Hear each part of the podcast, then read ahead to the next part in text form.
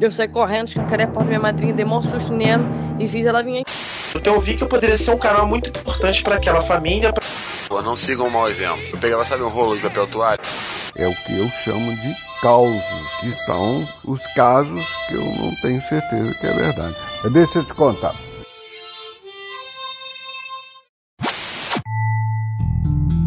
Bom dia, boa tarde e boa noite. Você está ouvindo o podcast Casos e Causos. Histórias baseadas em fatos, nem sempre reais. Se você tem algum caso ou causo que deseja compartilhar, entre em contato e me mande um áudio ou um e-mail para o endereço casos e gmail.com. Eu sou Diogo Braga e hoje você escutará a história de um homem que viajou para uma cidadezinha do interior de Goiás, roubou o chapéu de um cowboy, presenciou cachorros comendo o pinto de um homem e pulou em um rio cheio de piranhas, mesmo estando todo sanguentado.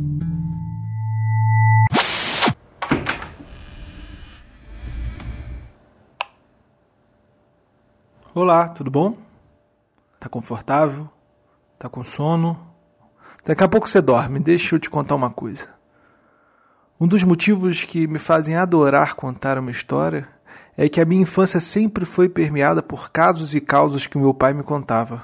Mas o engraçado é que não importava o quão simples ou incríveis fossem suas histórias, eu sempre as imaginava mais incríveis ainda. Hoje, eu vou te contar qual era a maior e melhor arma do seu avô. Uma arma que ele sacava com a velocidade de um cowboy. Eu chamo essa história de O Herói, o Chapéu e o Feio. E ela ocorreu em 1971. E eu sempre a escutei imaginando as cenas dos filmes de faroeste que assistia com ele na infância. E ela começa assim.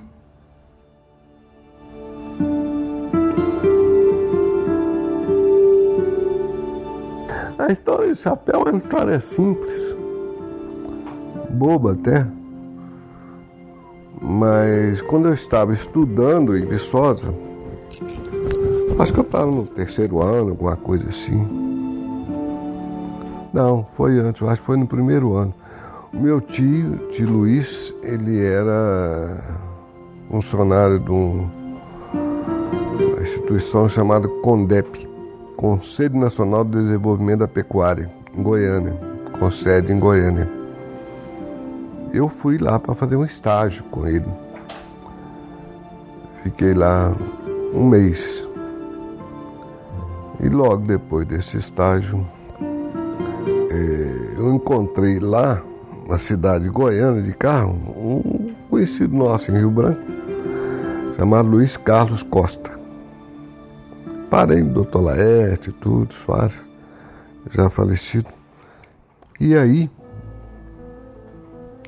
é, só sei que é uma cidade, pô, naquela época era a cidade de faroeste, né? Todo mundo andava armado.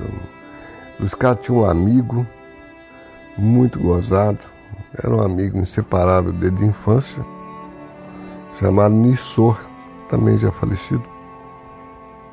Encontramos lá com o e eu fiquei lá uma semana na casa do Luiz Carlos. E um belo dia, é, eu jovem, meio irresponsável, né? Eu devia ter uns 21 anos por aí. Eu saí com o Luiz Carlos na cidade, o Luiz Carlos era advogado na cidade. Então, num bar, e ele virou para mim e falou: Eu quero ver se você tem coragem mesmo. Tá vendo aquele cara lá? Pois é, aquele cara é o cara mais bravo aqui da cidade. Todo mundo caga de medo dele. A coisa que o cara tem mais raiva que se faça com ele é colocar a mão no chapéu dele. Então quero ver se você tem coragem de chegar lá, tirar o chapéu da cabeça dele e sair. Eu falei, isso é para agora. E o forasteiro, recém-chegado, em uma cidade sem lei onde a vida se resume a uma puxada de gatilho, enxergou a oportunidade de se impor como alguém que não se deve mexer. Era uma questão de sobrevivência. Agir antes para não ter problemas depois. E ele, desarmado, rangia os dentes de medo, mas por fora tentava manter uma aparência de durão. Girou os calcanhares e, olhando fixamente para o homem barbudo e sujo e feio que estava sentado no balcão do bar, deu os primeiros passos. Um pé após o outro, ele se aproximava do homem, e quanto mais próximo ele chegava, mais a multidão no bar percebia o que estava prestes a acontecer. Ele chegou a uma distância de um braço do homem e parou. O chapéu de cowboy, bem trançado, estava ornado com couro de uma cobra coral e se encaixava perfeitamente na cabeça do homem. Parecia ser sua única peça de roupa limpa. Então, o forasteiro cerrou os dentes, fechou a mão esquerda, se preparando para se defender de uma provável reação do homem, e estendeu a mão para o chapéu. O cara, de fato, era um cara assim, fortão e tudo. Acho que, acho que ele chamava Getúlio. Eu fui, peguei o chapéu do Getúlio, coloquei na cabeça e saí, fui para uma outra mesa. Impressionante, o Getúlio nem piscou. Ele nem eh, emitiu assim, fez nenhuma reação.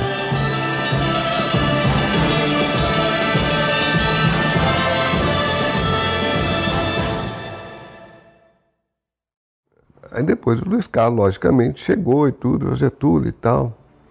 E eu fiquei sabendo que os caras tinham feito aqui na realidade, porque esse Getúlio, eu não sei porquê, era muito amigo do Diogo, filho do Tirioguim. E quando o Getúlio soube que eu era parente, era primo do Diogo, aí ele praticamente me adotou na cidade. E me chamou para ir no sítio dele.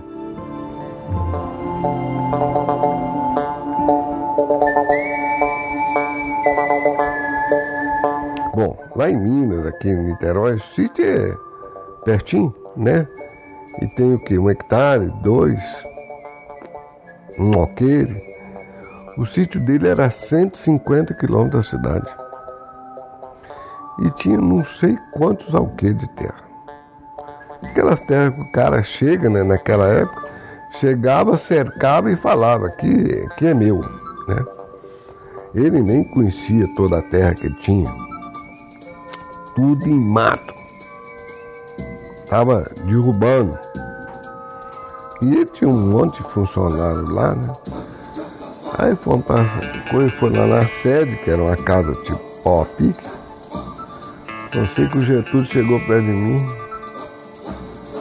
me deu todo mundo armado. Getúlio me deu um revólver, põe na cintura, com cinto, com couro e tudo. E, vamos embora, vamos pescar. Eu, falei, eu não fiquei sem entender porque que precisa de arma para pescar, né? E, e, e foi o que? Foi umas seis, sete, oito pessoas pescar. E apesar de todo esse clima aparentemente amigável que se formou entre os dois, sempre que estava com Getúlio, o forasteiro sentiu uma atenção. Como se a qualquer momento Getúlio pudesse puxar a arma e cobrar aquela vez que ele tirou seu chapéu e o constrangeu na frente de dezenas de desconhecidos no bar. Na cabeça dele, elaboraram-se diversas teorias. Getúlio o estava levando para um lugar mais afastado, longe de tudo, um lugar onde ele poderia o matar e sumir com o corpo talvez até simular um acidente, quem sabe. E desta forma, Luiz Carlos, o advogado, não poderia levá-lo à justiça. Na cabeça dele, o único alívio era que Getúlio pelo menos tinha entregado uma arma. Estava ao menos o dando uma chance de se defender. E o forasteiro passou o dia todo pescando em estado de alerta.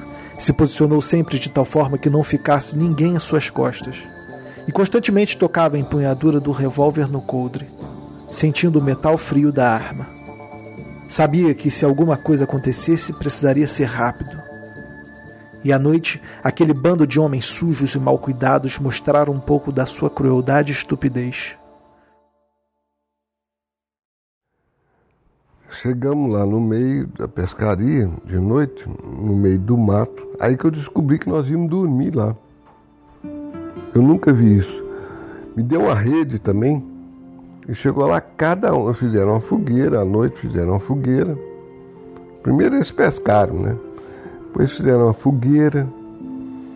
E, e eu vi boto lá. Me lembro esse dia eu vi boto. Mas à noite, assim, eles fizeram a comida, né? Todo mundo comeu e tal. E sempre sobra comida no prato. E uns caras beberam demais. Teve um cara lá que bebeu demais. Esse cara que bebeu demais apagou. Eles pegaram ele e colocaram ele na rede dele. E tava pessoal, várias pessoas tontas já. Eles foram lá pegar a roupa do cara, tiraram o short dele, ele ficou com o pinto lado de fora. Todo mundo que acabava de comer ia lá jogava o resto de comida em cima do pinto do cara. E depois chamaram os cachorros para comer, na esperança do cachorro comer o pinto do cara com a serviço. Pessoal. O mais interessante, que os cachorros foram comer a comida, lamberam, mas deixaram o pinto do cara intacto. Né? Pra você ver que o pessoal tem bosta na cabeça, né?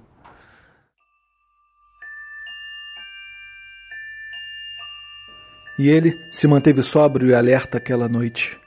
E ficou horrorizado que, por motivo nenhum, talvez algumas gargalhadas, eles assumiram o risco de fazer o pinto de um homem virar comida de cachorro. E no dia seguinte, passada uma madrugada de sono leve e inconstante, por algum motivo a pesca não era mais interessante. Então Getúlio chamou para caçar. E ele imaginou que seria a oportunidade perfeita para se fazer uma tocaia para ele. Rio Crixá, que era afluente do Rio Araguari. O Rio Crixá passava dentro da propriedade desse cara. E esse cara, uma hora nós saímos. Eu, ele, mais duas pessoas. Depois nós nos dividimos, duas pessoas foram para um lado e para caçar. Todo mundo armado. Só sei que eu e ele, o dono da fazenda, nós nos perdemos na fazenda. Eu me lembro que uma hora eu encostei a mão numa árvore. Aí eu, eu senti muita dor. Veio uma formiga pequenininha, vermelha, que pulou, na, pegou na minha mão assim, me descou. Nossa, minha mão ficou toda vermelha. E essa altura nós já estávamos assim, já arranhado até, saindo sangue em alguns lugares.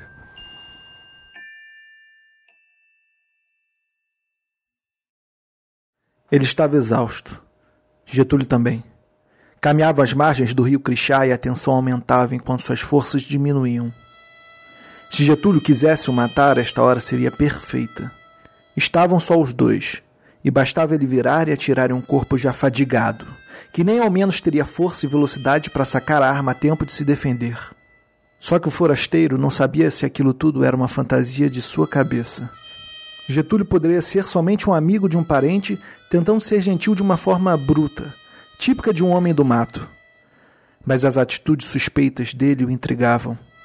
Por que o levar para o mato? O afastar da cidade? Será que poderia haver alguma tocaia em algum lugar? A única coisa que passava na cabeça do forasteiro era que nunca deveria ter tirado o chapéu daquele homem no bar. Por que desafiar um homem destes? Ele tinha que tomar uma decisão naquele momento. Dirigiu a mão inchada em direção ao coldre, abraçou com os dedos a empunhadura do revólver e sentiu o gelado reconfortante do metal da arma. Sacou. A mão inchada e os arranhados incomodaram quando ele levantou lentamente o braço. Ele nunca tinha matado ninguém na vida. Apontou e mirou com dificuldade a nuca do homem. Era ele ou Getúlio? Matar ou encarar a possibilidade de ser assassinado a qualquer momento. Mas estava fazendo errado. Tinha que fazer Getúlio virar e dar a ele a oportunidade de se defender. Colocou novamente a arma no coldre. Getúlio! chamou. O homem virou e o encarou. Os olhares semicerrados se encontraram e ficaram por alguns segundos se estudando. Getúlio passou a mão nos pelos oriçados de sua nuca. Os dois se puseram com as mãos repousadas ao lado do corpo, acima do coldre. Getúlio movimentou os dedos e batucou com as pontas a empunhadura do revólver. O forasteiro deu alguns passos à sua esquerda e aproximou sua mão direita da arma. A visão estava embaçada e a mão tremia com cansaço. E quando ia sacar o revólver, Percebeu uma movimentação no rio e apontou com o dedo indicador o barco que se aproximava. Esta poderia ser a salvação dos dois homens perdidos.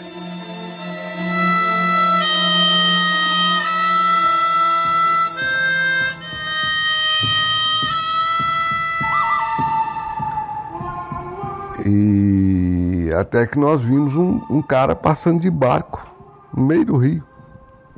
Aí nós chamamos o cara, o cara se aproximou das margens, mas nós com medo, por causa nós estávamos assim meio de um barranco, nós tínhamos que pular um rio cheio de piranha e a gente com sangue, né?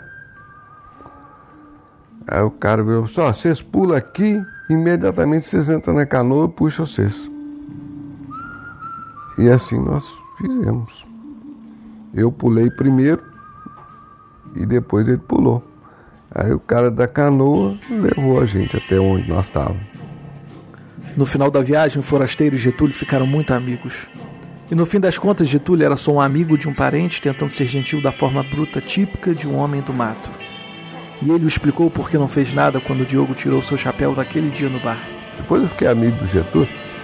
Ele me explicou, professor Diogo, eu não fiz nada porque você era. Porque eu pensei que você fosse maluco, você fez, você fosse doido. Né? Então, eu não fiz nada por causa disso. Pessoa que não estava em sã consciência. A verdade é que meu pai era jovem e imprudente naquela época. E por isso ele tirou o chapéu de Getúlio aquele dia no bar. Mas provavelmente ele sabia que nada iria acontecer, pois estava bem armado. E a sua maior arma era o carisma. Não uma pistola ou a personalidade sisuda de um cowboy. Quando menos você esperava, ele já sacava uma piadinha e te quebrava. Era o sorriso mais rápido do Oeste. Eu só gosto de imaginar que ele pegou o chapéu, encarou e duelou com Getúlio. Mas o que realmente ele fez foi se tornar amigo dele e viver algumas aventuras. Cinco minutos. Cinco minutos de bate-papo com ele eram suficientes para você se tornar seu amigo. Talvez até menos. Como ele gostava de bater um papo, de contar um caos, uma história. E eu fui um privilegiado. Escutei e escutei essa história diversas vezes durante a minha infância. Tenho ela na minha cabeça como se fosse muito mais impressionante do que realmente talvez seja. Para ele, sempre foi apenas uma história simples e boba. Para mim, é a melhor história do mundo. Mas no campo onde a ficção se mistura com a realidade, o fato é que as histórias não são boas, ruins ou feias, verdadeiras ou falsas. Elas mudam dependendo da perspectiva. Meu pai, seu avô, faleceu no dia 17 de dezembro de 2015 e eu tinha 28 anos. Após isto, a minha perspectiva mudou novamente e suas histórias se tornaram infinitamente mais valiosas. Mas uma coisa não mudou e sempre se manteve. Na minha perspectiva, ele sempre, sempre será o herói. Eu te amo, filho. Boa noite.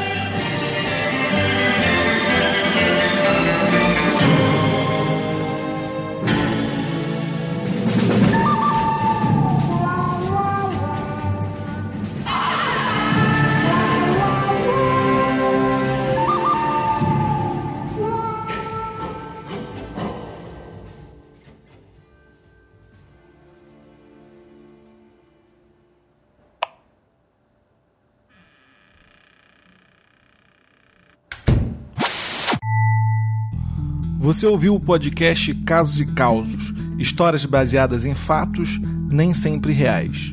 Eu sou o Diogo Braga e foi um prazer ter você aqui comigo hoje. E lembre-se, se você é um contador de histórias, se gosta ou tem um caso ou causo que deseja compartilhar, entre em contato, me mande um áudio ou um e-mail para o endereço casosecausospodcast@gmail.com. Críticas e comentários também serão muito bem-vindos. Gostaria de fazer um agradecimento especial ao meu pai, Diogo Fernandes Braga. Foi ele que contou a história hoje. E se você gostou do podcast, por favor, indique o Caso e Caos para os seus amigos. Compartilhe e o classifique no iTunes. Desta forma, você o estará ajudando a crescer e a estar sempre produzindo conteúdo. O Casos e Causos é hospedado e apresentado pelo maior portal de podcast do Brasil, o Mundo Podcast. Acesse em mundopodcast.com.br. E se você desejar, me siga nas redes sociais. O Instagram é Diogo Braga Menestrel, o Twitter é arroba Diário Menestrel e o SoundCloud é Diário do Menestrel. No SoundCloud eu possuo o podcast Diário do Menestrel. E lá produzo outro tipo de conteúdo de storytelling áudio. No mais, um apertado abraço e até a próxima.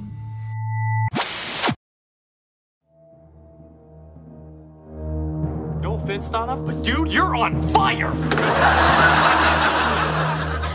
Eu tava deitada.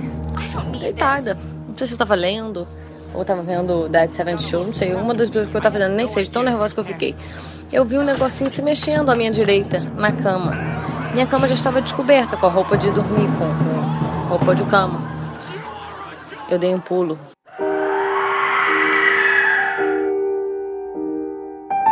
E no próximo episódio, você escutará a história de uma mulher, de um encontro, de um amor ou de uma obsessão não correspondida. Somente aqui, no Casos e Causos Podcast.